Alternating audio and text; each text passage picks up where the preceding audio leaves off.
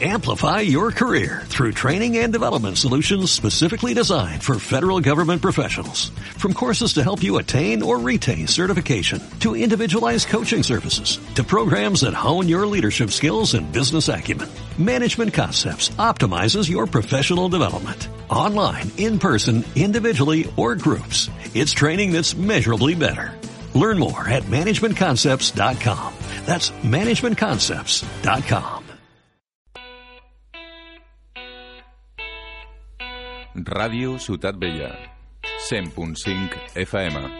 També ens podeu sentir a www.radiociutatvella.es.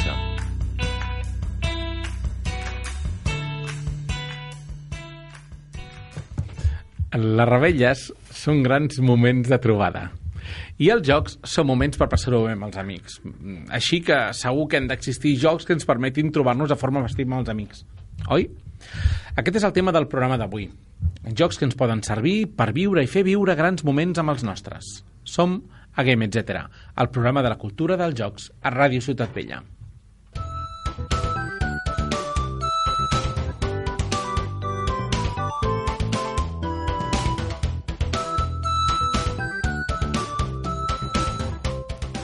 Vinga, bona tarda. Bona tarda, Héctor. Ai, Héctor, Estefan.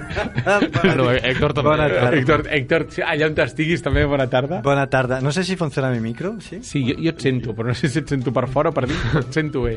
Vale. Bona tarda, Francesc. Bona tarda. Avui ja està, s'ha acabat aquí, som nosaltres tres. Sí, és curioso, eh? Sí, perquè havíem de... El Ricard el vam espantar i va sortir corrent després donar cops a la taula. Jo crec que també han sigut les flautes aquestes que hem sentit abans de començar, que no han acompanyat gaire i ha fugit mm, temerosament. No, el Ricard no podia estar avui i oients deu estar pensant, però com és que parlem de rebelles avui si encara queda... No és que tinguem moltes ganes de festa, que potser també, sinó que tenim un problema, és que la setmana vinent per temes professionals no farem programa, llavors sé que ens trobareu molt a faltar, per si de cas avui hem pujat tres programes que teníem per pujar al podcast. I podeu tornar a escoltar des del principi, si voleu. des del principi, tots en bucle fins que ens deixeu de trobar a faltar i llavors tornarem. Porque hoy es el número 34 30. Doncs mira, teniu per un dia i mig, més o menys. que sé, que sé, un dia i mig gairebé. Doncs si us podeu posar, llavors podeu fer un bucle tres o quatre dies seguits i ja està. Um, bueno jo abans de continuar amb el guió Estefan, tenim algú al telèfon Pero ¿por qué a, a- a- ¿por qué a mí? ¿Por qué no? Ah, no, yo ya lo sé, yo Ah, sé. Ah, porque tú lo sabes. Soy el único que no sabe quién, quién va a venir. saps què quién- passa? ¿A quién vamos a llamar? aquí hem, hem trucat una persona Sí. perquè et dono una pista fa poc que ha començat una cosa que està molt i molt bé i volem que ens expliqui què és això i de què anirà això ja ho veuràs, ja ho veuràs Bona tarda, Xavi Ramiro. Ah, vale. Espera, espera, no parlis. Si l'altre està parlant per telèfon, tu no parlis, no sentim. Bona tarda, Xavi. Bona tarda. Com Em estàs? sentiu? Sí, et sentim, et sentim. Et sentim molt lluny, tot i que estàs a com a dos carrers d'aquí. Sí. que l'altra cosa és saber-te dir que vinguessis, però no hi he pensat. Um, bueno, um, t'hem trucat perquè l'altre dia ens vas eh, donar una gran sorpresa Mhm. perquè vas penjar un vídeo amb una iniciativa que està molt i molt bé. Explica'ns, explica'ns Moltes gràcies. què és això de 15 de joc, oi que es diu així? 15 de joc. 15 sí. de joc. Seria com 5 minutos por juego, Pero però, de más largo. Sí, hi ha un, hi ha un punt. Després, quan anàvem fent uh, per les xarxes, no? anaven contactant amb els amics, vaig pensar, ostres, s'assembla una mica. No sé si inconscientment uh, em va inspirar el, el, el nom del canal de, de YouTube de l'Estefan, però, però bé, la idea de 15 minuts de joc, eh, de 15 de joc, és, és, és, és una mica un divertimento eh, que fem dos amics, en Jaime i jo, i el que volem fer és mostrar els 15 primers minuts de joc d'un videojoc. Uh -huh. Aleshores, eh, el, aquest, aquest joc, que és aquest canal, també eh, consta de que cada, en cada capítol un dels dos portarà, eh, presentarà un joc. Pot ser que l'altre eh, no l'hagi jugat mai, o no el conegui, o, o, o pot donar la casualitat que sí. Aleshores, bueno, creiem que pot ser divertit i interessant tot el, tot, allò que generi, no? Per exemple, en el cas de quan, quan un dels dos porta un joc i l'ha jugat i li agrada molt i l'altre no el coneix, doncs creiem que pot ser interessant que, que aquell que està veient el canal, aquella persona que ho està veient, eh, vegi el punt de vista de la persona que ho està provant per primer cop, mm, a la vegada que la persona que ja el coneix i li agrada molt i per això l'ha portat, doncs, doncs el comenta. Mm, I aquesta és una mica el, la, la idea inicial. A més a més, a mi em sembla meravellós la capacitat que tens d'explicar coses mentre jugues a un Mario Kart, no? Em sembla, jo, jo, jo que d'estar callat absolutament perquè si no m'estambo igualment. És a dir, que em sembla... Ets el meu ídol en aquests moments, eh? Bueno, ens va costar, la veritat és que això no havíem caigut. Vull dir, és que no havíem caigut, que clar, perquè no, anem, anem, anem jugant i anem comentant, i ens vam posar a jugar i clar, vam veure que, ostres, era, era super difícil concentrar-se per clar, parlar. Clar que a més les coses que dieu, a diferència de molts vídeos aquests típics de YouTube on hi ha algú que està jugant i parla, el que dieu té sentit. Mm. No? Llavors hi ha contingut aquí al darrere, està molt bé. Bueno, com jo crec que potser és, és, és diguem, és fàcil de, de, que la conversa sorgeixi perquè el centre dues persones eh, jo crec que el, que el que us comentava, no? Bé perquè els dos tenen experiència en el mateix joc, bé perquè un l'està descobrint i l'altre ja sap de què va, jo crec que aquesta sinergia eh, provoca com comentaris interessants sobre el joc, o, o els pot provocar, diríem. Aquest, Aquesta és la intenció, almenys. Estefan, tu l'has vist, oi? Sí, sí, sí. I vas fer un comentari, de, bueno, vas fer un comentari de tot arreu, eh? A, a, través, de, a través de Twitter i vas un comentari a través de la, del WhatsApp i mola Yo- mucho. Sí, yo te mandé un WhatsApp. De hecho, mola mucho lo que ha hecho Xavi. Sí, moltes gràcies, Stefan. Sí, eh, pero ¿es consola o es simulador? Es consola, ¿eh? Porque creo que o, o- o- o la consola era solo para la decoración. Bueno, el, el, tècnicament encara no, no sabem de quina manera, perquè la nostra idea uh Ahà. és fer videojoc, però de totes, de totes èpoques, diríem, o sigui, des de les primeres consoles no? fins als sistemes actuals. Aleshores, eh, hem, hem de mirar la manera de poder capturar eh, el joc eh, en quals, des de qualsevol consola Clar. eh, i en aquest moment encara ho estem una mica eh, mirant. O sigui que ara ho estem fent per emulador a l'ordinador, perquè ho Vale. capturem des de l'ordinador. Com són jocs que hem jugat, els tenim, no? i són jocs que, que ens, que ens Claro. estimem, però estem mirant sistemes perquè ens interessaria molt també fer jocs actuals, amb consoles actuals. Per tant, no funcionaria el sistema tècnic aquest del, dels emuladors. El Francesc també té alguna cosa. Aquí hem fet tots els deures, hem vist tots els vídeos. Jo volia saber Sí. si ens podies donar així una primícia en directe Sí? pels oients de Game, etc. Em, si saps quin serà el, el següent títol. No, sé que és del... Vaja. Això sí que és primícia, perquè sé que és de l'MSX.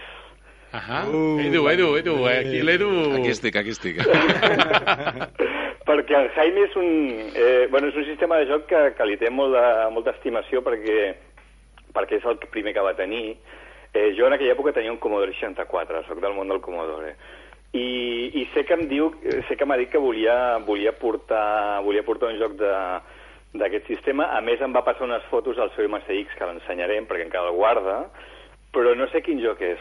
El que passa és que jo no he, tocat, no he jugat mai amb MSX, o sigui que, que pot ser interessant. Però, però llavors tu, quan, per exemple, quan aneu a gravar, ell no t'haurà dit quin joc és? Ho sabrem al moment. Ho sabreu al sabrem moment. moment perquè, clar, em diríem... Em dirà... O sigui, el que, la, la intenció és que no l'hagi jugat si, abans. Si no el conec, eh? Pot ser com en el cas de Mario Kart, que els dos havíem jugat al Mario Kart junts i per separat, i no passa res, eh? Vull dir, és, eh... Però eh, aprofitar quan, quan, quan realment un dels dos no l'ha jugat perquè aquests primers 15 minuts de joc per la persona que no l'hagi no l'hagi jugat mai siguin reals, no? Sí. Siguin... Sigui una, una humiliació pública i, Exacte. enre- i, enre- i enregistrada. Exacte, però bueno, dona tema, no? Perquè, clar, eh, jo crec que aquesta, aquest moment on, on tu les, o un dels dos està provant i l'altre ja el coneix i no, no, que ja veuràs, no? Vull dir, crec que, que pot ser bastant entretingut. Això és el que volem, entretindre una miqueta i, i passar, que tothom s'ho passi bé, nosaltres inclosos, diríem. I quina periodicitat teniu previst? Eh, ens agradaria un, com a mínim un al mes. Está bien, está muy com a bien. mínim un al mes. Dependrà també, no? Hi ha setmanes que per motius professionals vas més atabalat i tens menys temps, però és que ens ho vam passar tan bé gravant el primer, eh? ens ho vam passar tan bé que, ostres, realment, ens ho vam passar millor quasi que quan, quan quedem a jugar i no ens gravem. Així que això ens el va animar molt, perquè, ostres, jo penso que cap dels dos ens esperàvem que ens ho passessin tan bé. És molt divertit. I, I la resposta de, de la gent? És a dir, tothom ha anat parlant, els comentaris han sigut molt bons, comentaris que us han fet, com ha anat la cosa?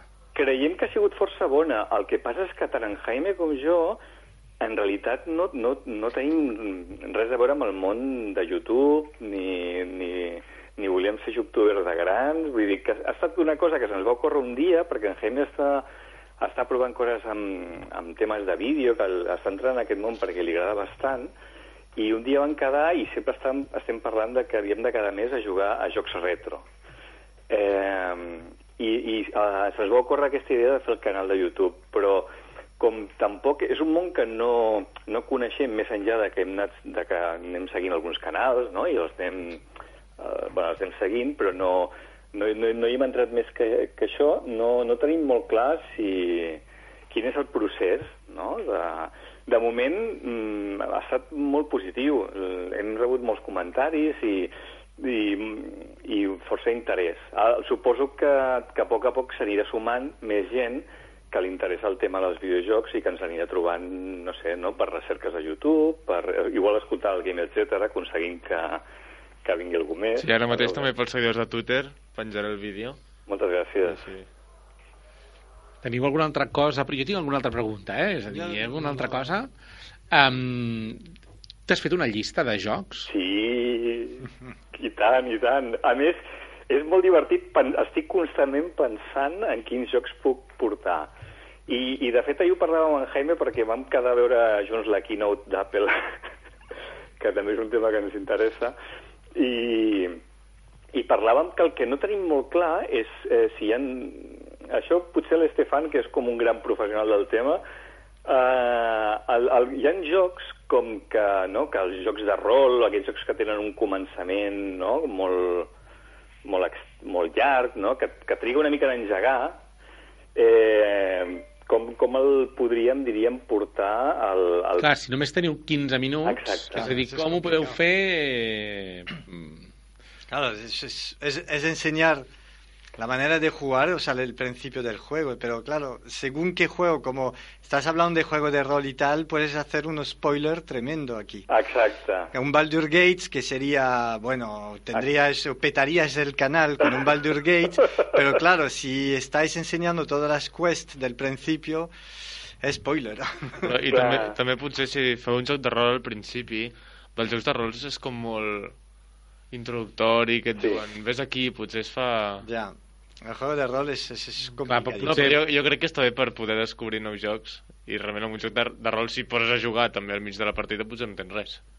Exacte, aquest és el tema, no? Perquè, clar, si ens saltem tot al principi ja no té sentit, perquè és, és el que tu dius, no? Són aquests... Mm, aquest, jo crec que la gràcia també és veure aquests primers 15 minuts per si després els vols eh, jugar Sí. tu, que tampoc no estigui molt spoilejat, no? Però, no sé, hi ha, o sigui, hi ha, hi ha vegades que se'ns passa pel, joc, eh, pel cap jocs que no tenim molt clar com els podem adaptar a aquest format de 15 minuts. Però, però venien d'altres que sí, no? Que de Se- seguida... Sempre podeu fer un Stefan? És a dir, el conegut com 5 minuts per juego acabava durant 15 minuts. És a dir, podeu durar 3 quarts d'hora sense problemes. Exacto. Os pasáis la historia de entera y ya está. Pero claro, spoiler aquí dentro. és una altra possibilitat. De fet, de fet, ostres, va, se'ns va fer, perquè vam fer com un càlcul de quan podria, perquè al principi dèiem, doncs si, fem mitja hora o 20 minuts o 15, i vam fer uns càlculs i van dir, "Va, vinga, 15 per no fer-nos molt pesats. Però la veritat és que quan vam estar gravant se'ns va passar com molt ràpid. La, bueno, vam fer, vam, vam, va coincidir que vam fer una copa de Mario Kart 64, justa, però se'ns va passar molt ràpid, no? I, se'ns, i vam pensar, ostres, igual això de 15... Pero yo, yo te puedo decir por experiencia Sí. que eh, la, la concentración del, eh, del espectador es 20 minutos. Ajá. O sea, no puedes pasar de 20 minutos en YouTube. Ah, Ya está. Ah, ¿vale? pues, eh, se- bueno, se- pues, porque eh, cambia de canal. Perfecte. Eso es eh, un hecho. Bueno, yo lo veía porque tengo 480 vídeos, ¿vale? En mi canal. Y hay una. Y, y YouTube te hace una media de, de, de la duración que la gente va y tal. Y de verdad se ve que en vídeo son entre 15 y 20 minutos. Ah, Ya no. Si tienes un vídeo de una hora, habrán cambiado o lo habrán visto en varias veces. mm, mm, mm. Pero es muy, a menos de ser muy friki Sí. Y, que, y que el vídeo sea súper mega interesante y que haya un regalo al final, mm, bueno, pues ahí sí que se puede quedar, pero es muy raro, ¿eh? Ah, doncs perfecte, mira, llavors més o menys ho hem calculat bé, perquè la idea Sí. d'aquesta és fer una mena d'intro molt curteta, eh, que la persona que porta el joc explica, no? fa un petit resum, allò, quatre dades, que tampoc no volem... És que tampoc no volem donar moltes dades, perquè finalment el que farem, no? el que faríem seria anar a la Viquipèdia, llegir-ho, vull dir que no... Allò, les dades justes per situar la, a la persona que ho Bueno, I l'important és, lo important és el joc. Exacte, si. l'important és el joc. I llavors aquests 15 minuts i res, també a l'hora de, de, diguem, no? un cop jugat aquests 15 minuts, fer un petit comentari que de moment en aquest primer episodi hem coincidit, els dos ens ha agradat, però probablement passarà, pot ser que sigui en el següent programa, que un dels dos no ens agradi eh, el que ha portat l'altre. Clar, això o heu de posar bona cara i sempre oh, que bonito, o tira, no? Um, durant el temps que, de l'última que vaig venir aquí, um, has rebut un premi. Sí, sí, Has sí. rebut el Premi Juntseda 2016 Sí, uh, per la teva feina a, a les revistes Guard. a la revista Esguard, exacte. Sí, sí, ostres, doncs... Eh, Moltes felicitats. Em, vaig, em, vaig, em va fer molt feliç perquè perquè és un premi mm, bastant important en la il·lustració catalana.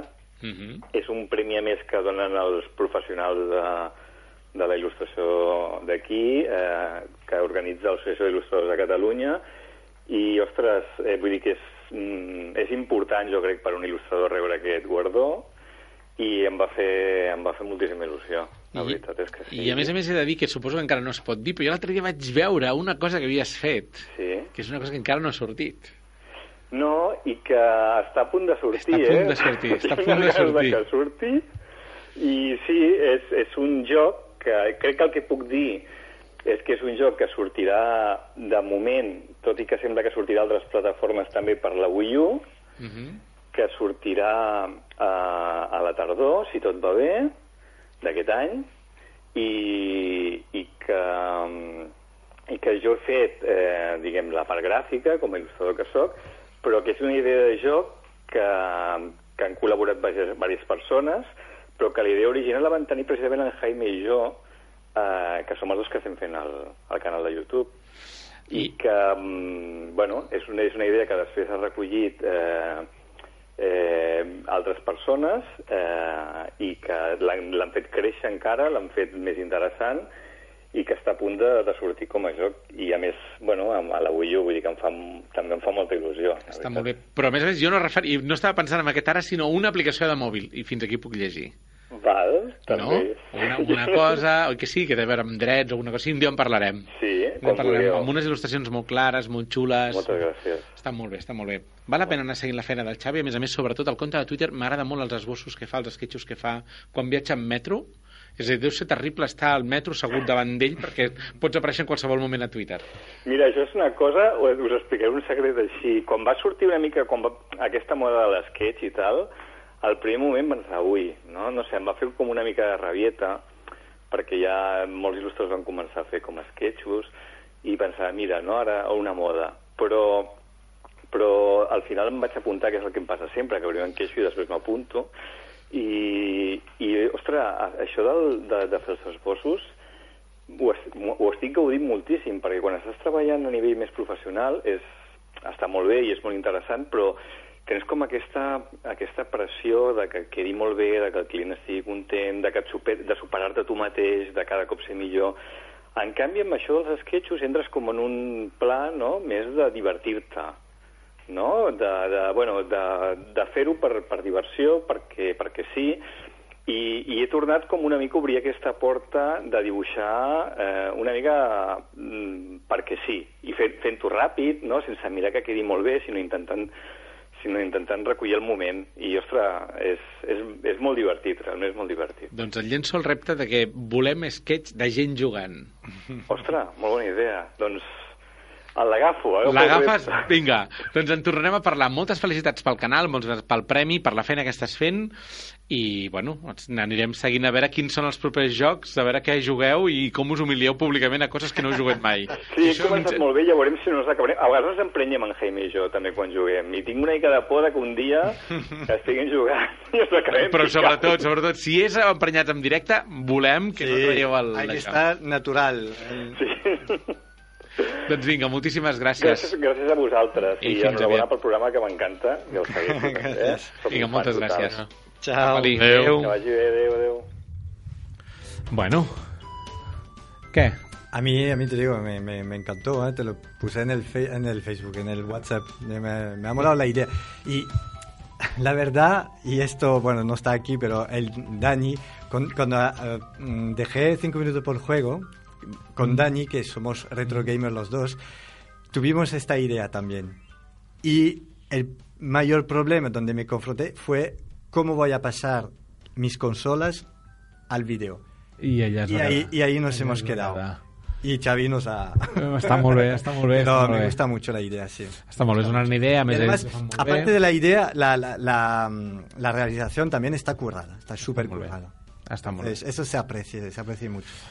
Doncs continuarem seguint-lo i a més està molt bé veure que gent que passa per aquest programa va fent coses i podem tornar-los a trucar perquè mira, així ens fa il·lusió són de la família Game etc. Exacto. Doncs vinga, va, que avui portem un programa de, devíem de parlar de jocs de rebella i Estefan, tu ens has portat No sé si es de Rebella, pero es un juego para jugar con amigos. Doncs vinga, va, que es tracta de... Bomberman.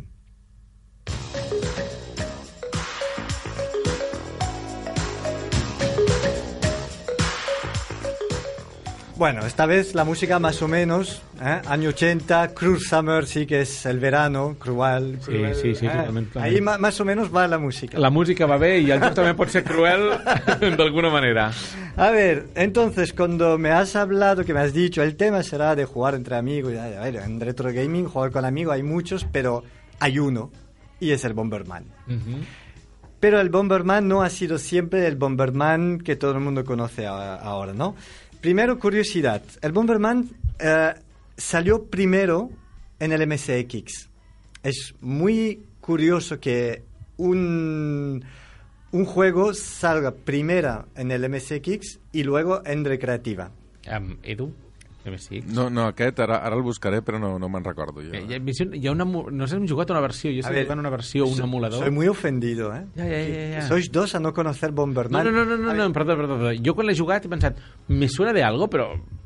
Pero es que es un clásico Bomberman. Ya, es, como mi- decir, no conozco a Pac-Man o Tinc, a un, Donkey tinc una Kong. memòria muy selectiva. D'acord. Bueno, vale. Eh, a ver, entonces, sí, curiosidad eso, ¿no? Que sale primero en, en ordenador y luego en recreativa, que siempre ha sido lo contrario. Mm. O sea, han sido adaptaciones. Eh, el juego, entonces, original se lanzó en el 83 para MSX, para el- también el NEC, bueno, va- varios eh, máquinas de NEC en Japón. Y eh, en, en 85 fue rediseñado para la NES. ¿Vale? La versión de cuando salió la NES en la, en la casa, salió una saga de Bomberman que dio lugar un poco a una serie basada en el sistema de juego. Mira, mira, A mira. ver, ah, no, no, no, a ver. Esto es un error, lo que estás poniendo, y, y luego lo explico por qué. Luego Ah, és el que jo. No, també. no, no, no, no, no. Luego os explico. Bueno, a ver, me vais a hacer un spoiler aquí. Bueno, ahora, ahora, un moment, un moment. Si poseu... Què, què, què, has posat al, al, al YouTube, em, Edu? Especial MSX Bo Bomberman. ya, pues no. El que trobeu no és el Bomberman No. purista de l'Estefan. Eh, exacto. El problema es que. Ahora, ahora es, es lo que iba a explicar al final, pero lo explico ahora. Erróneamente se le atribuyó el nombre de Don Pepe y los globos a una versión supuesta, a una supuesta versión española, cuando en realidad este juego era una versión no oficial de un juego llamado Balloon Hooper, distribuido por la revista británica You Computer en 83. Sin embargo, Perdona, el joc de a Bomberman he buscat a Pepe y los Era, globos. exacto. Sin embargo, su, su relación con la saga Bomberman procede de una versión pirata llamada simplemente Pepe y los Globos, distribuida en 85 por una revista italiana, Load and Run, que se dedicaba a vender copias ilegales de juegos alternando sus títulos originales. Entonces lo que estáis, lo que está jugando aquí el Edu es Pepe y los Globos y no es Bomberman Perdó, jo he original. a Pepe y los globos. Vale. Pues que chasco, eh? Vale, bueno, entonces vuelvo a Bomberman, ¿vale? Eh, ¿Dónde estaba yo? La NES. Salió entonces en la NES. Eh, la versión más conocida de Bomberman fue eh, de la que se publicó en 85 en Japón y en el 89 en Norteamérica. Esta versión fue adaptada eh, después también en el MSX bajo nombre Bomberman Special, ¿vale? Es decir, sacaron MSX, era un poco feo, mm, la NES lo mejoró y luego volvió a MSX. La apariencia entonces definitiva de Bomberman por la, lo que hicieron es Soft. ¿vale? Reutilizaron el aspecto de un enemigo que tenía ellos en un juego. Este juego se llamaba, todo el mundo lo conoce, Load Runner. Sí. perdó, perdó. Vale. Aquest és l'enemic Vale. que en el joc i acaba Había un enemigo, claro, y lo cogieron y es el famoso diseño de Bomberman, que es un personaje robótico con una antena rosa que se transformó en un icono durante toda su trayectoria. Hasta tiene un anime. Lo que cuando un juego tiene un anime ya es que... es palabras mayores. Eso es. Eh, vale, entonces la clave era que era sencillo, ¿vale? Ponías bombas y había monstruos, todo el mundo estaba contento. Pero había algo eh, que, no, que, que no cuajaba, ¿no? Entonces fue en la edición del 93 para la PC Engine cuando a los creativos de la compañía se le ocurrió abrir la experiencia de cuatro jugadores a la vez mediante el multitap. ¿Os acordáis de multitap? Que era lo que enchufabas a la Super NES o a la NES y podías enchufar cuatro mandos en vez de dos. Un splitter, vale, por decirlo así. El éxito fue instantáneo. El diseño de Bomberman era perfecto para las partidas cooperativas y competitivas donde los accidentes, entre comillas, con los jugadores elimi- eliminándose entre sí con sus bombas, eran lo habitual. La serie siguió evolucionando de manera muy positiva con la edición de 94, considerada como una de las mejor, ¿vale? Que es la de Super NES, que es la versión de, de multitap de- de Super NES. Entonces, lo que descubrieron aquel momento era el multijugador. El multijugador. El modo Una multijugador. Perdó, jo, jo estat buscant, mentre tu parlaves, estava, Sí. estava escoltant atentament, però alhora estava buscant fotografies amb el telèfon de Bomberman. Claro. O Dina Blaster también en japonés. D'acord, quina diferència hi ha entre Don Pepe y los globos i la versió del 85? Bueno, primero el diseño, ¿vale? Que era más japonés y... D'acord, sí, ese es, La- feo, eso es muy feo. y- exacto. Don Pepe y los globos es muy feo. El Pepe los Lobos tengo que reconocer que como no vivía en España, no lo jugué, pero yo sé que en el Bomberman, cuando tú explotas algunas paredes, eh, salen algunos iconos que son, que pueden ser que te aumenta la, Sí. la, la bomba, la- la- el fuego de la bomba, te permite poner varias bombas a la vez, te permite tener patines para ir más rápido. Dir, eh, te dona power-ups el, el Bomber. Exacto, dar patadas en las bombas, que esto era genial, porque ponías una bomba, esperaba el compañero y ¡pim!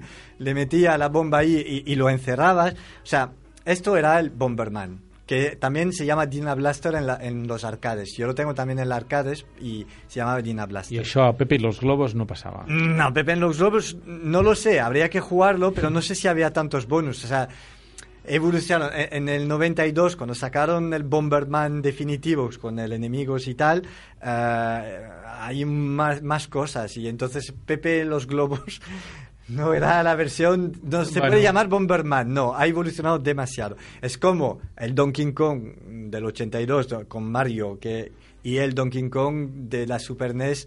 eh, donde hay la, la plataforma que, que va con sus amigos en el rinoceronte. O sea, es I distinto. després hi ha el que cap de setmana, una cosa de sumes i restes. Esto es, es lo que hablé el otro día. Tuve que probarlo. Con mi hija hemos, hemos jugado media hora ¿eh? para hacer una, una edición. Bueno, pues bé. Es, es que es, es infumable, es infumable. Pero bueno, Hem penjat al Twitter dos vídeos. sí, exacto. Eh, he puesto la versión NES y lo que iba a decir, la versión Saturn, eh, quiero acabar destacando que eh, la Saturn tuve la mejor versión de Bomberman con 10 jugadores, ¿vale? Eh, y con unos gráficos que eran maravillosos. multitud el Xavi, de- el Xavi Ramiro diu que li encanta. Claro, es que Clar, cal, aquí- cal veure, no. Xavi, era Bomberman o, o Pepe los Lobos? A veure què era el que jugava. Jo ara tinc el cor com trencat, Jo- que ho sàpigues. Yo personalmente jugué a la versión Super NES cuando lo descubrió con un amigo que tenía el famoso copiador de juegos de la Super NES, que era una cosa tremendamente grande y se podía poner los juegos en disquete. Y creo que hemos pasado todo un invierno jugando a Bomberman. O sea, es adictivísimo. O sea, no sé cómo... Eso es una adicción. Tenéis que jugarlo. Caldrà jugar, però jo hauré, hauràs de necessitar que em diguis on he de trobar un Bomberman, una, una evolución de Bomberman para jugar que no sea Pepi los Globos. En mi casa. Lo tengo para la. NES, para la Super NES y tengo para la Dreamcast el Bomberman, Super Bomberman de no sé qué. Lo tengo para la PlayStation y lo tengo para la, la recreativa. Así que cuando queráis, todas las versiones de Bomberman. Oients, quan vulgueu, estem tots convidats Tots a casa. convidats a casa. Diu que més hi ha menjar. Que ho sapigueu, que la nevera està plena. doncs vinga, moltes gràcies, Estefan. Um, ja dic que vaig una mica trist per Pepe i los Globos. Jo hauré de provar. Canviaré. Una decepció. Eh, pues si el Xavi no está escuchando, es un juego para MSX. A ver si es el juego que nos va a presentar en 15 minutos. Clar, clar, clar, caldrà veure a veure si el proper, el segon Eso. número serà un Bomberman. estarem atents, estarem atents. Doncs vinga, mm, anem de Bomberman a una cosa com una mica més analògica, oi, Francesc? Sí, jo us porto un joc de taula Uh -huh. al, al terra.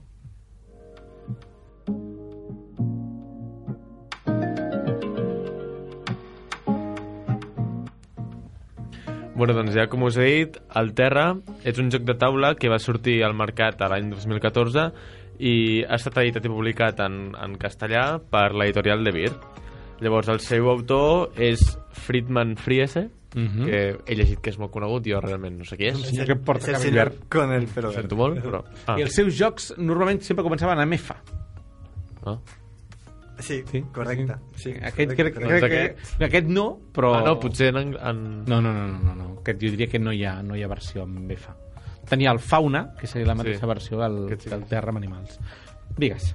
Vale, llavors, aquest joc hi poden jugar de dos a sis jugadors i posar a prova el nostre coneixement sobre llocs, monuments més famosos que hi ha, o no tan famosos que hi ha arreu del món. Llavors, el joc consta de 150 cartes i cada una d'aquestes cartes és una cosa diferent. Per posar un exemple, eh, estaré, tota l'explicació serà sobre la Torre Eiffel, Uh -huh. Lla- perquè és fàcil això. Llavors, cada jugador tindrà sis fitxes i les podrà posar al tauler depenent de la resposta. Que el tauló és un mapa del món? Ja estic fent spoilers? Sí. D'acord, gràcies. Bueno, però això ja, Sempre. ja ho sé. Jo crec que m'hauré de reservar ja pel pròxim guió una part que digui Oriol. clar, clar. Ja és a dir, tu pensa el que, que podré preguntar i ja digue'm-ho abans. Vale. Llavors, s'han de respondre quatre coses, però no, necess no necessàriament totes. Uh -huh. Llavors, ara, ara explico les coses. S'ha de dir la localització del lloc. És a dir, em dius Torre Eiffel, jo he de dir on és. Exacte. Llavors, a quina zona? El tauler està dividit en zones i ho posaries, pues, a París. Però les zones són capitals, són, No, són zones són del món. zo- zones- Europa Occidental, per exemple, no? Podria Sí, ser. em, eh, diria que són més petites i tot. O sigui, no és tan... Però hi ha zones que són molt àmplies. Sí, sí, sí. Si hi ha mar i coses així, sí. Perfecte. O... Sí, sí, sí. Després, a quin any o segle es va crear? Uh -huh. Estefan, any de? Torre Eiffel? 1881. Sí, jo crec que també. Em sembla eh? que sí. Sí, sí, sí. Amb la- Molt bé, que vas demanar un quesito. Molt bé. Em, a quin segle es va crear? La longitud en centímetres, metres o quilòmetres? Això potser és més difícil. Mira, l'Estefan s'acaba... Ens ha estat fent mostrar una foto amb un senyor. Es el, ¿Qué es el get? Freeman El Fishman. Ah, El del pelo verde, el que no tiene pelo. es el del pelo verde, sí. Um, longitud de la Torre Eiffel? Molt, molt alta. Mola. Alta. Yo, yo he subido, pero no... Ja, jo també, però no, no he mesurat el que fa. No recuerdo, Però no. és que tots els francesos sabíeu quan fer la Torre No, Eiffel. tampoco soy A, chauvinista. a veure, qu quan fa la Sagrada Família? Um, No, perquè tu- 153,24. t'ho acabes d'inventar. Bueno, clar. Vale, llavors, i hi ha una altra pregunta que pot variar, que això t'ho diu a la carta, que és entre un número de superfície, volum, el pes, el no sé què. Perfecte, perfecte. És a dir, pot dir el pes de la Torre Eiffel, perquè sí, esa és la bomba. Bueno, a ver, sí, pero no tienes que decirlo exactamente. No. No, llavors, en, en aquestes tres, en lloc del mapa, en aquestes tres, hi ha com una filera, hi ha com tres fileres que estan dividides en diferents números, i llavors tu has de posar la fitxa en l'interval d'aquests números que tu creguis. Llavors, un cop es treu la carta, per torns, cada jugador pot posar només una fitxa on vulgui. És a dir, si jo estic convençudíssim que la Torre Eiffel està ser la zona on està, doncs jo posaré la zona. Si estic convençudíssim de que fa tants metres, ho poso allà. Jo trio, però només puc un lloc, a qualsevol de les quatre. Llavors, quan jo tiro, tira el següent. I així, fins que un ja no sap què fer i passa. I, I un jugador pot posar on l'altre ha posat? No. No. D'acord. Mira, Jo ho sabent, ho sabia, eh? És a dir, No, no, no, sí. Però una pregunta que els oients pensaran. Ah, sí, sí, sí. No, no. Però, I si, si t'equivoques, o sigui, si t'equivoques per complet, se'n va la És fitxa. a dir, un cop tothom ja ha posat i tothom diu jo no puc posar més, diem, comprovem la solució. Sí. D'acord. Llavors, un cop s'han passat, es comprova. Per cada cosa que encertes exacta, és a dir, en la zona o en l'interval de números, són 7 punts. Uh -huh. En el cas de que no encertis, però estiguis en una casella adjacent a la correcta, és a dir, al costat, al... adjacent, guanyes 3 punts. Perfecte. I pot ser més d'una, per exemple. Si estàs molt segur que la saps, però potser tu me la poses, vas abans que jo i també ho saps i ho poses, jo puc rodejar al, a, a mesura que passen els torns al voltant de la zona per guanyar jo també més punts. O sigui, sí, puc tenir 3 adjacents, per exemple. Perfecte. Llavors passa el mateix amb l'any, la longitud, etc. Llavors, per comptar els punts, rodejant el tauler, hi ha uns números, i si guanyes 7 punts, doncs t'agafes una fitxa. I l'avances. És un marcador que... És un marcador, Típic exacte. marcador que, borde, que rodeja tot el tauler. Llavors, és, em, el joc, s'ha- tu al principi de, del joc dius, farem tantes rondes. I quan s'acaben, doncs, que tingui més, guanya. Guanya. Llavors aquest joc trobo que està molt bé perquè potser és un joc així per jugar també en família i això potser per variar del típic trivial, coses d'aquestes que Clar, et les però- preguntes i aquestes coses, doncs és un joc bastant interessant i de fet acabes aprenent coses que me va malament. Yo, a, a mí me encanta, o sea, yo descubrí Terra, mm, bueno, descubrí fauna primero, ¿vale? Porque Terra es un fauna, pero no de animales. Fauna es lo mismo, pero con animales. És un gran joc És- si tens un fill friqui de los animales. Sí, exacto, yo por ejemplo, que soy friki de animales, me encanta, pero nadie puede Bueno, jugar conmigo. un hijo, porque- pero vale. Ya, pero nadie quiere jugar conmigo porque no, no entiende nada de... Entonces traí Terra a casa y entonces sí, ahora todo el mundo juega porque todo el mundo tiene una cultura general. Y lo bueno, lo que es mejor para mí que el, que el trivial es que eh, el trivial si no sabes, no sabes. I aquí... eh, Bueno, Aquí, No, sí, exacto. aquí mira, potser dius... A ver, por ejemplo, Torre Eiffel, bueno, a ver, no sé en qué ciudad está, bueno, más o menos, pero sé que está en Europa. ¿Vale? Yo lo digo, pa- por ejemplo, para jugar con niños. Clar, ¿vale? I a més a més hi ha una altra cosa, si tu has posat a Europa i sé que tu ets un cerebrín, jo que vaig al darrere pondré un adyacente Ah, perquè sé que això em dona punts. Exacto. Y, y también por las longitudes, la, la- la- las Sí, populaciones, o más o menos. exacto. Exacto, puedes ganar puntos. Que el trivial, si no sabes, no ganas punto. Y a veces juegas con, con cerebros y estás aquí con tu, cas- tu, tu- ¿cómo le llamáis aquí? Lo, tu quesito, el, camembert, nosotros. Claro, Eh, el quesito también. És el mateix. El mateix. y, y- y ellos ya, ya van por el sexto. No, no, i a més a més, al, al Trivial hi ha un fenomen que és el fenomen cunyau, que és aquell cunyau que no fa res més que llegir-se preguntes a Trivial i llavors ell guanya sempre, perquè és un tio sin vida que s'ha leído totes les preguntes del Trivial. Llavors dius, no té gràcia. Ja, exacte. No? Jo, jo trobo que el, en aquest sentit, per exemple, el, el terra o el fauna, el fauna per mi és molt més específic que el terra, tens més cultura general, està molt bé. Ostres, tothom s'hi pot posar, i a mi em recorda a Las Vegas Kids. Exacto. Em recorda això, no? De dir un joc en el que és igual, les puntes és lo de menys, però la És- gràcia és que tu passes molt bé i poden jugar molta gent. Otro que que és un joc que podria estar en aquesta llista. Sí, correcto. Doncs fem una aturada un momentet perquè tenim... Invoquem el nostre Héctor Plasma, manifesta't i parla'ns els teu heroi lúdic d'avui.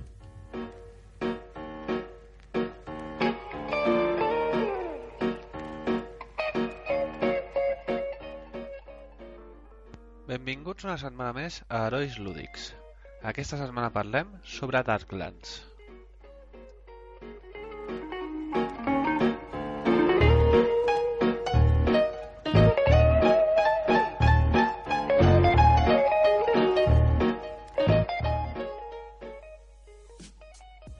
Darklands és un joc diferent dels que acostuma a portar aquesta secció, però és un joc molt interessant i el considero un heroi perquè és un joc que va sortir l'any 92, desenvolupat per Microprose, i que és un joc que ha resultat definitori pel gènere dels jocs de rol. Hi ha moltes cosetes a Darklands que podem després veure a altres jocs posteriors i a jocs molt insígnia. Ja parlarem d'aquestes cosetes més endavant. Però per ara centrem-nos en el que és característic de Darklands. La primera cosa que crida l'atenció és el seu setting. Darklands eh, és el gènere de, de la fantasia històrica i ens col·loca en el setting, en el Sacro Imperio Romano del segle XV, a l'Alemanya d'aquella època. I la part històrica, la part geogràfica, la part religiosa és molt basada en la historicitat real que, que coneixem avui dia. I a, aquesta, a aquest context històric se li sumen tot un conjunt de coses fantàstiques pròpies del folklore més nòrdic, més eslau, més d'aquesta de, de la part oriental de- d'Europa, amb tot el folklore propi d'Alemanya. A més d'això, aquest setting es presenta amb un món obert. Un món obert de l'any 92, una cosa certament innovadora per a aquella època. I a més a més, un món obert en molts sentits, començant pels personatges que creem.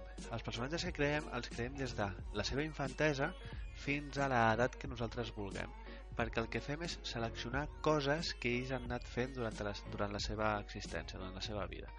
Així, doncs, si selecciono a un personatge que va ser criat per bandolers, doncs té unes característiques específiques i si després d'haver ser criat per bandolers resulta que eh, es geu al cap no? I, i, i es posa a ser mercader, doncs adquireix unes altres habilitats. I puc fer créixer aquest personatge tant com vulgui, puc fer-lo créixer fins als 60 anys, després tindrà un hàndicap perquè és més fàcil que aquest personatge malalteixi o eh, sigui ferit durant les batalles, però jo puc fer créixer el meu personatge tot el que vulgui i les habilitats que té aquell personatge depenen del seu històric, de la seva vida. Aquest sistema tan interessant és només la creació de personatges.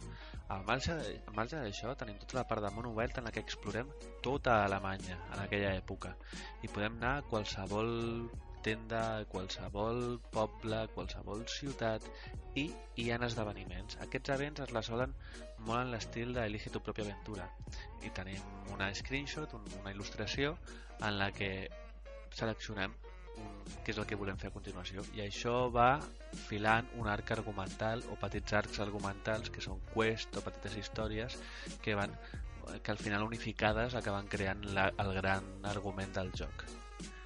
Al marge de tot això, durant els moments de batalla, en aquelles escenes en les que selecciono una cosa errònia o tinc un esdeveniment que se'm creuen uns bandolers pel mig o m'ataquen, entro en una fase de combat en temps real, amb vista isomètrica, molt semblant al que vam veure a jocs posteriors com Baldur's Gate o Icewind Dale, tan semblant com que és una inspiració directa. I això fa del joc una combinació super interessant, perquè tenim aquesta part no, que hem dit no, de, de jocs com Baldur's Gate, d'Icewind Dale, de fins i tot Pirates of Eternity, un joc que va sortir fa un parell d'anyets, una inspiració molt directa d'aquests jocs cap a Darklands. I per l'altra banda tenim tota la part de món obert que, com diu el propi Todd Howard, va ser inspiració directa per crear The Elder Scrolls i el que coneixem avui dia com la saga Elder Scrolls amb els seus Skyrims i els seus Oblivions. I el cert és que Darklands és un joc super valorat. Ha estat a les llistes de millors jocs de la història de GameSpot, d'IGN i de tantes altres. És un joc que ha sigut redistribuït a Good Games a l'any 2011 i ara redistribuït un altre cop a Steam a, l'any 2014. És un joc que realment diu molt del gènere perquè veiem altres jocs com, com els casos de Baldur's Gate i Elder Scrolls que comentàvem abans, que construeixen la seva experiència a través de mecàniques i sistemes específics que, que, que va innovar Darklands. A més de tot això, Darklands té la seva pròpia història de creixement personal superant barreres i obstacles per fer-se heroi per sortir al món. I és que Darklands, durant el seu desenvolupament per part de MPS Labs, l'estudi intern de Microprose, va arribar a tenir un, un pressupost de 3 milions de dòlars. Els hi va anar de les mans. És un pressupost brutal per l'any 92. I Microprose, veient el producte, va dir hòstia, creiem en aquest joc i van tirar endavant. Un joc que en qualsevol altra distribuïdora, amb qualsevol altre publisher l'haguessin xapat, l'haguessin tancat i no hagués sortit al mercat. Però van ser capaços de veure la potencial que tenien aquests sistemes.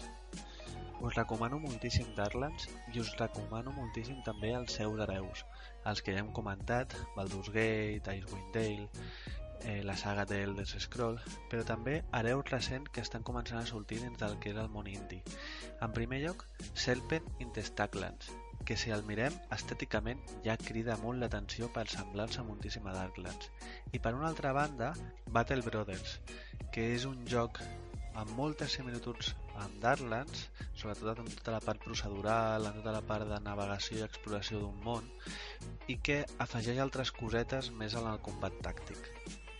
Fins aquí els lúdics d'avui, parlant d'un joc una mica més retro del que últimament us venia ensenyant, però un joc que sens dubte és un heroi no només pel, pel seu històric, pel, pel ser un dels moments paradigmàtics i piramidals de la història dels videojocs, sinó que és un heroi per haver aconseguit que molt més tard apareixessin jocs com els que comentava amb Baldur's Gate i el Elder Scroll, jocs super importants pel gènere que van veure d'aquest pare, no? d'aquesta primera innovació a l'any 92.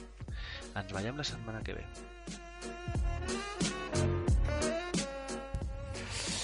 Vinga, doncs continuem perquè, uau, ja són tres quarts i tenim molta feina a fer. Um, mireu, jo us he proposat un joc de jocs. Ja veuràs, ja veuràs.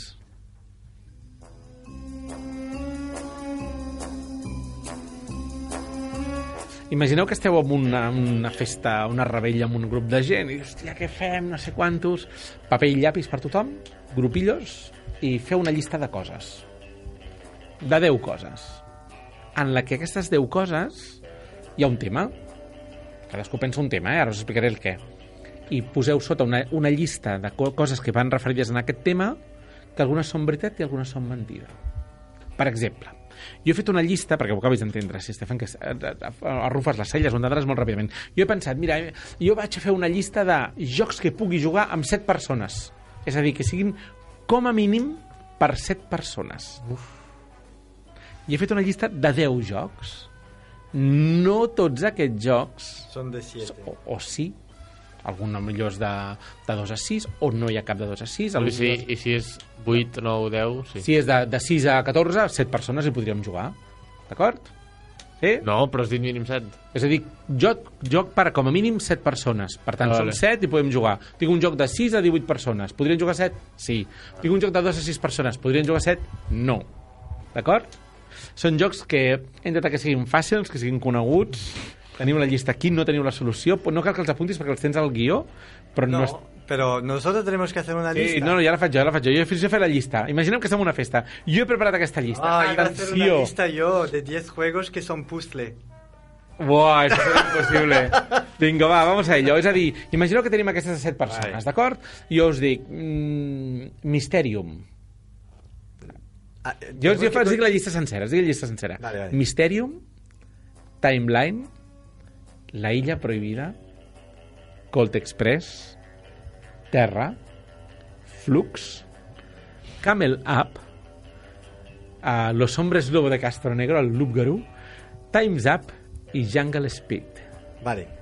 Un moment, si els oients a Twitter també volen. Si volen, Ah? per això donar una solució d'aquí no res, eh? Ah, quants, to- torno a repetir la llista? Sí, sí, torno. Qua, llavors heu de dir quants d'aquests jocs, Quants o quins? quants crec que són? És la primera cosa que us demanaré. Quants són, eh? Mysterium, Timeline, La Illa Prohibida, Colt Express, Terra, Flux, Camel Up, el Loop Garú, els homes llobre de Castonegro, Time's Up i Jungle Speed. Tu quants dius que són, Estefan? Vale.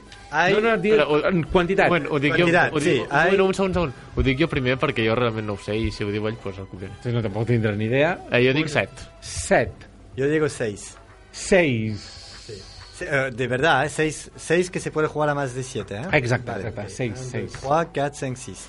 Doncs, uh, no, tu no t'ho pregunto, Edu, perquè no, és com si parléssim, és com si estic explicant un juego en MSX i cap a mi, que no, no Sí, sí. ni idea, ni, Ni- idea. ni perfecte, idea. perfecte. Um, sí, la resposta correcta és... Es. 6. Ai. Ara, el, Ara, clar, el que mirar un punt, ara caldria... Tu pots anar dient, tu pots anar dient a veure si Claro. entra o no entren. Tu quin diries, Estefan? Quin entraria? Quin seria el teu primer joc? Vale, el, el primero es Timeline. Timeline? Sí, Timeline se puede jugar a 8, creo. Correcte, esto és muy Correcte. friki, eh? De 2 a 8 jugadors, correcte. Exacto. Yo tengo un timeline de, de, de dinosaurio, te lo he dicho. Bueno, sí, es un sí, sí, pero- sí, sí. Perfecte, Francesc. L'Estefan ja té un punt per haver dit això, o 5 punts és igual, i un punt per encertar això. Jungle Speed. Jungle Speed, poden jugar de 2 a 8 jugadors, segons la Board Game Geek. Sí, Molt bé. yo lo tengo también apuntado. Perfecte. Estefan. Eh, yo diría el Terra. No, oh! terra. No has estat atent, perquè ho dir fa un moment. És de 2 a 6 jugadors. Dos así. Per tant, no. Vale, Francesc, equivocat. estàs a punt d'empatar. Vinga, va. Time's Up. Time's Up, correcte. De 4 a 18 la versió original del 99, eh? Esto también lo tenía puesto. 2 a 2. Vale, entonces yo digo Hombres Lobos de Castanegra. Sí, clar, aquest era un fàcil. Hombre. Aquest és un fàcil. De 8 a 18 jugadors. Vinga, va. Ara aquí la cosa es comença a complicar, eh? O sea que Heu, heu fet 4... Heu fet 4, diu Timeline, Hombres Lobo, Time's Up i Jungle Speed, Falten dos.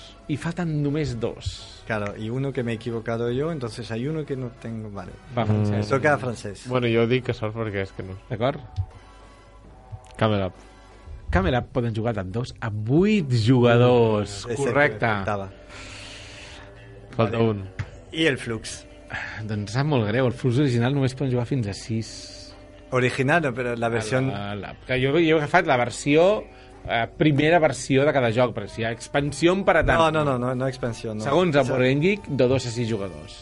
Quan, dieu que ens queden? Queda Mysterium, l'Ella Prohibida, Colt Express... Ja està. Ja està. L'Aire Prohibida? No. L'Ella Prohibida, no? Molt bé. Perquè sigui... Eh, Molt bé, no penso dir res. Va, vinga, sis, va, va, ja, ja que s'has passat Mysterium. temps. De 2 a 7, correcte, de 2 a De 7. 2 a 7, el Mysterium? El Mysterium, això és el que diu la Board Game Geek. Jo aquí, a mi m'ha sorprès també, dius, tants, pot ser perquè són 6 i un que fa, de... que fa de- Hombre de més allà. És possible. És, pot ser, pot ser, pot ser. Exacte. Em, imagineu la història, no? És a dir, tu el que fas és crees un tema, el tema fan una llista, de les quals unos, cam- un- unos sí, unos no. Te hubiera molado mi lista, ¿eh? ¿Son Lista. puzzle o no? Et digo jo, el 99% no, no. Han de ser coses, han de ser coses que puguin ser, llavors, puguin ser respostes sí o no, clar, evidentment. Um, aquí podeu, la gent pot generar les llistes que vulgueu, podeu donar punts per encertar la quantitat, és a dir, la, la mecànica mínima és aquesta i a partir d'aquí feu la créixer com vulgui. Fixeu-vos com és molt simple i és una bona manera de jugar amb els amics, alhora que, home, ja us hem dit que podríeu jugar amb una rebella a Mysterium, perquè no, si sou 7, una colla de 7 amb un sopar a casa està bé, a Timeline si sou fins a 8, al Camel Up, als Homes Llop, al Times Up i al Jungle Speed.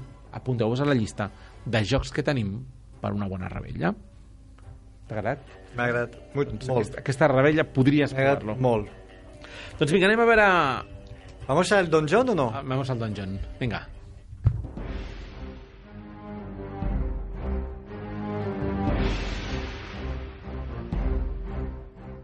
Ara l'Estefan està obrint l'iPad. Oients, no patiu. Està obrint l'iPad. Està buscant alguna cosa. Sí. Te- Eh, És el que passa. És el que passa. reglamento de juegos en PDF. Perfecte. A ver, yo eh, también un juego para jugar con amigos, muy sencillo, que se puede jugar también a, a varios jugadores, que no recuerdo cuántos, pero a varios. Y eh, que es un poco una, bueno, que no es una verdadera novedad, pero aquí en castellano sí, es el Welcome to the Dungeon, que es en castellano, ¿cómo lo han llamado al final? Bienvenido a la mazmorra. mazmorra a la seria... mazmorra, si és ¿eh? la traducció literal és aquesta. Es, es. A ver, eh, es un juego muy, muy, muy sencillo, ¿vale? Al principio tenéis... A ver, somos todos un héroe, uno.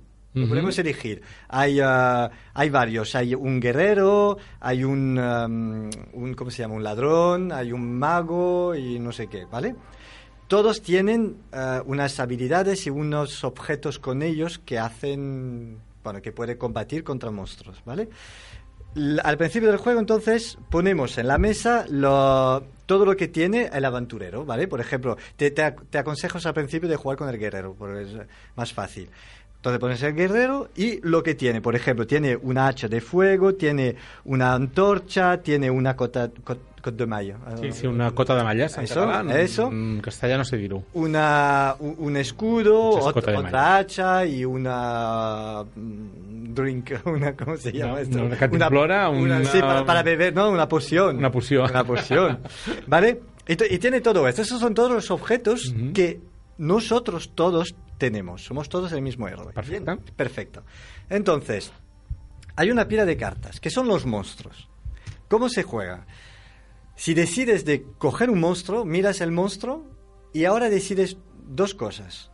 O lo metes en el dungeon boca abajo, a dir, no sabrem, ningú No qui hi ha. tú lo sabes, o lo guardas delante de ti y tienes que quitar un objeto de tu guerrero. ¿Vale? De tu guerrero, del gar- que som tots. Que son tots.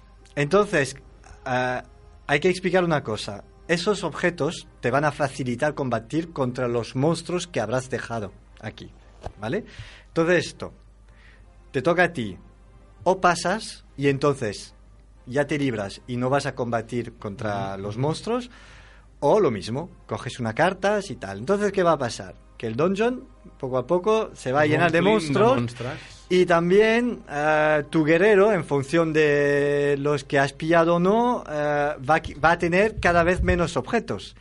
Claro, él tiene puntos de vida, ¿vale? Ujú. Eh, que también los, por ejemplo, un, un escudo te da también más 3, más 3. Entonces, al principio, me lo invento, tiene 15 puntos de vidas. Pero si quitas, por ejemplo, el, el, el, em, el- ¿cómo se llama? Escut. El escudo. Si lo quitas, pierdes 3 puntos ya. O sea, es decir, que empieza el dungeon con 12 puntos en vez de 15. ¿Vale? Si el otro amigo eh, tiene algo y dice, bueno, pues yo como puede ser que no participe, también te quito la hacha, eh, ya pierdes otra vez puntos. Y además, habilidades para, para matar monstruos. Ah.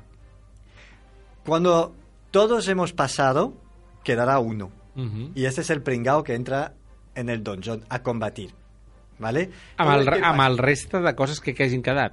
No, a, a los que habéis puesto en el dungeon, no, no en el mazo, lo que habéis puesto sí, en el vull dir, amb, amb els elements i les, que quedan. La, exacto. que queden. Entonces, la- los monstruos tienen eh, en la carta unos elementos que le matan directamente.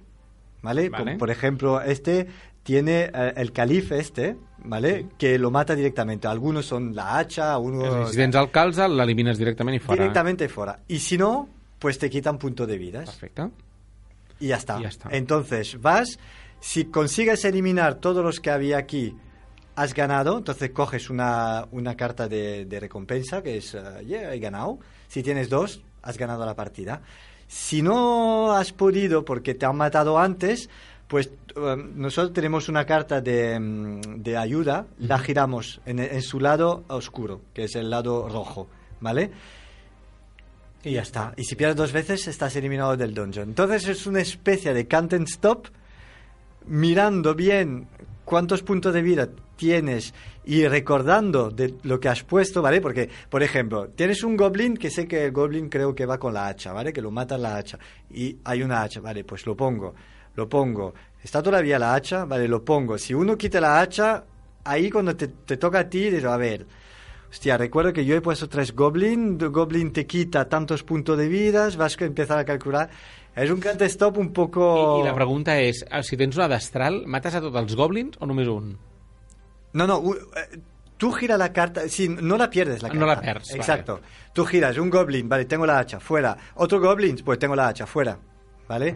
Y hay, hay más cosas porque hay, por ejemplo, em, la, la poción de esto, que cuando mueres, eh, tú vuelves a la vida. Entonces, si todavía queda la poción, ah, en general la gente es la primera que quita.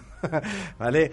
Eh, y, y hay otras cosas. Entonces, y, y cuatro personajes que tienen cosas distintas, ¿vale? Porque el mago no tiene cota de mayo. Maya- Mayas. mayas. Tiene otras cosas. Ajá. Y, depenent del personatge, no? Exacto, depende del personaje. Entonces, luego, al principio juego con el guerrero y cuando pasamos al otro dungeon, cogemos al azar, ah, el ladrón, y cogemos el ladrón. Lo recomiendo. A mí, me pa- cuando leí el reglamento la primera vez, digo, vaya, parece una chorrada. Y jugándolo, es un can't and stop. És una, una, puedes dejar de, eh, de jugarlo. una xorrada evolucionada. Exacto, otro, otra partida, va, va, va, otra, otra. Eh, está muy bien. I nombre de jugadors? Eh, no recuerdo. muy- Ah, sí que lo he puesto en el gui- Esto lo he puesto en el guion. Esa es la única cosa que he puesto en el guion. De 2 a 4. De 2 a 4. És a dir, una festa petita. Una fiesta petita. Bueno, ahí ve- verbena pe- pequeñas, ¿no? Con, con piulas, Eso. Pinky y dos cuatro jugadores. Os he puesto. Bueno, Francés os habrá puesto yo he la, la página en la BGG y el Supermac TV eh, que habíamos hecho hace años. Años. Años. No tenies pelo. Que no tenía pelo. Vinga, anem, anem a l'última cosa perquè hem fet canalons, ja ho veureu.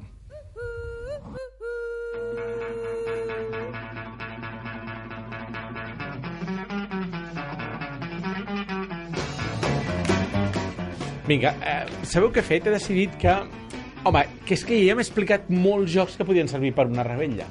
I en lloc de, tor- de, anar cada dia... Allò és allò quan dius, podia parlar d'aquest... No, ja n'hem parlat. Podia parlar d'aquest altre? No, ja hem parlat. Ha un moment que dic, doncs què? Recordarem tots aquests jocs que hem parlat i podeu recuperar el programa si voleu saber-ne més. Mireu, el primer, el Dúplic. El Dúplic és un programa, és un, és programes, perdó, és un joc de dibuixar que va ser precisament el programa que va venir el Xavi Ramiro, que vam parlar de el que és un joc en el que tu has d'intentar dictar als teus companys una il·lustració que tu veus, no cal que sàpigues dibuixar bé, no cal gens que sàpigues dibuixar bé, ara això sí que dicta, ha de ser molt precís dictant, intentant donar el nombre màxim de coses i els que dibuixen doncs, que s'entengui mínimament. Un cop s'ha acabat el temps, es comproven, són unes preguntes, per exemple, del pal. Eh, puntuen totes aquelles persones que han dibuixat el sol en com a mínim 5 rajos. Ostres, jo només faig 4 però soc així. Doncs el que t'ha dictat no t'ha dictat bé i llavors el, els dibuixants no dibuixen bé. És un joc que està molt bé, que funciona molt bé i pel nombre de jugadors que vulguem. Colt Express, hem parlat abans, és un, és un joc que mm, no el nombre de jugadors... No, Pil de jares. Uh, sí, senyor. És un joc per fins a 6 jugadors, és a dir, tampoc és una rebella de les del, de l'Estefan, amb jugant al Dungeons, 6 persones, però és un joc que funciona molt bé, que a més a més el, el que tu has de fer és programar tota una sèrie de, de moviments dins un tren, que hi ha disparos, cops de puny, robatoris, i sobretot riure molt perquè mai l'encertes. Sí, y, y, y es guapo el juego. El joc està molt bé perquè estèticament funciona Es- molt bé. sí. Código Secreto, que és un joc del que vam parlar quan vam dir que jocs no es que han aparegut a casa, això va ser després de Nadal. Uh, és un joc en el que tu el que has de fer és dictar, um, crear com grans categories que, és, que agrupen les paraules que són del teu equip.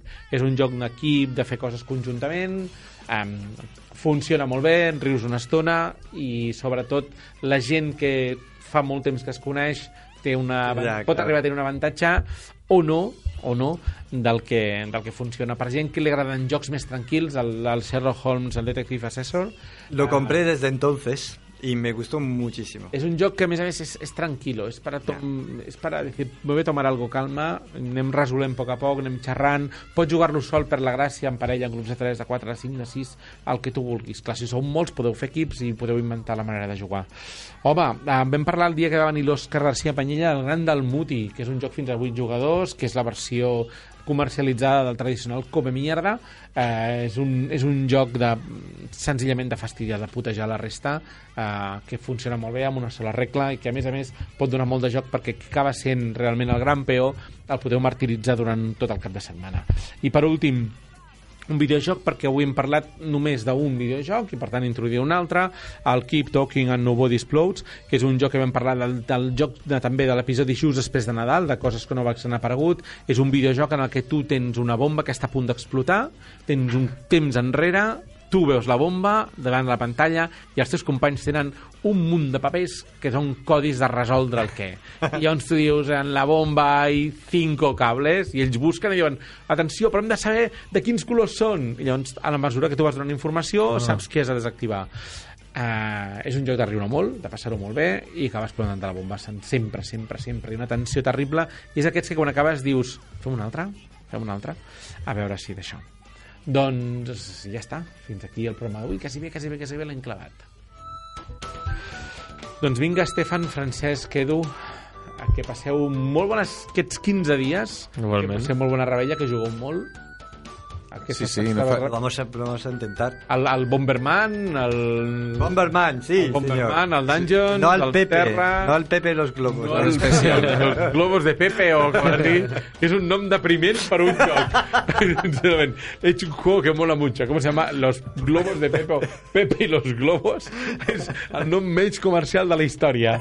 Um, uh, doncs això, eh? Us hem dit, oients, que la setmana vinent us deixem descansar uns dies, però que us hem penjat, i aquest intentarem penjar-ho molt ràpidament, perquè realment els pugueu, el pugueu gaudir, podeu buscar els jocs aquests i, home, ja està, eh? N'hem parlat de 18 jocs en total, eh? És a dir, que, que teniu una bona feina per anar fent. Doncs això, um, 18 jocs i un concurs d'aquests de paper i llapis per lligar-los tots. I, home, i hem escoltat uns herois que ens podran fer passar una molt bona estona. Així que, oients, no teniu cap excusa per no buscar un moment i fer unes bones partides de rebella amb els vostres amics. Aquest serà, ho sabem d'aquí uns dies, el vostre etc. Fins aquí 15 dies.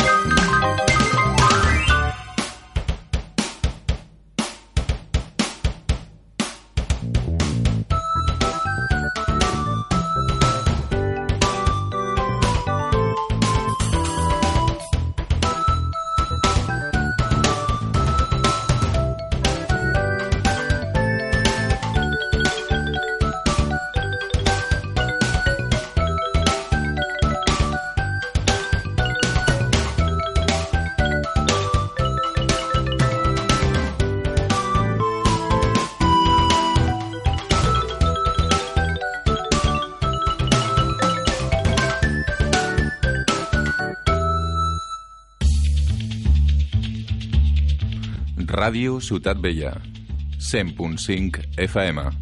També ens podeu sentir a www.radiociutatvella.es.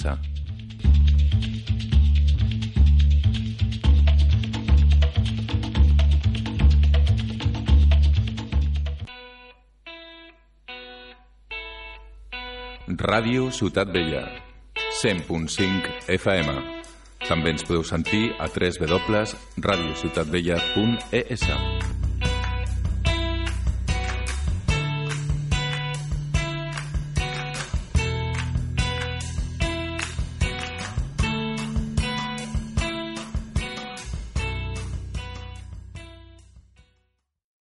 Amplify your career through training and development solutions specifically designed for federal government professionals. From courses to help you attain or retain certification, to individualized coaching services, to programs that hone your leadership skills and business acumen, Management Concepts optimizes your professional development. Online, in person, individually, or groups, it's training that's measurably better.